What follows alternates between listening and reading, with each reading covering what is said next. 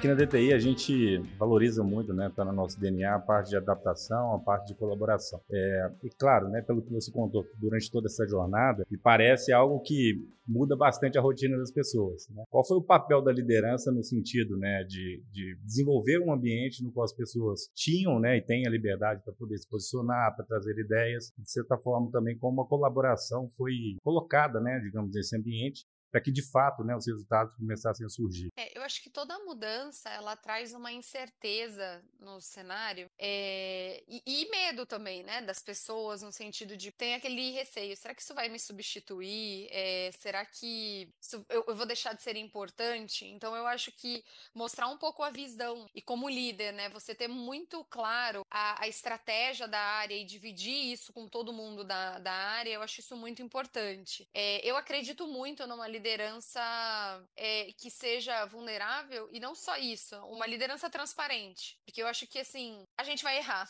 Eu vou errar, você vai errar, o meu time vai errar. E se a gente não tiver um ambiente onde a gente possa é, intervir, né? Falar, putz, não acho que tá legal. E, e o trabalho que a gente fez, hoje a gente é muito forte em SSMA porque a gente fez esse trabalho de intervenção ao longo do, crescimento, né? E o desenvolvimento para hoje ter o SSMA na essência.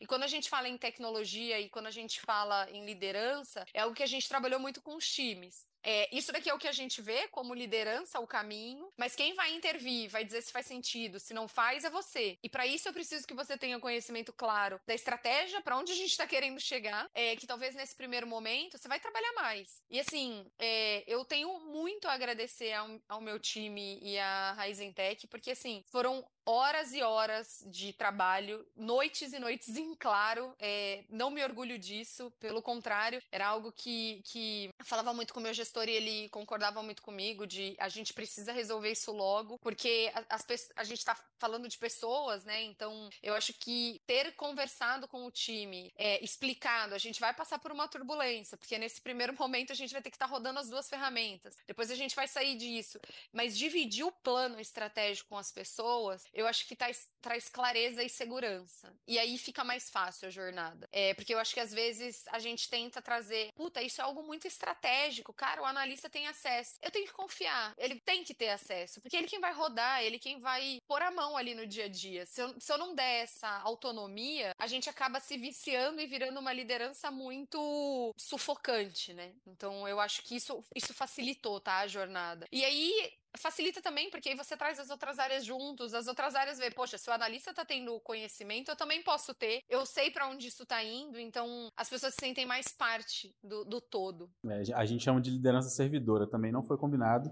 Não foi combinado. que fique claro.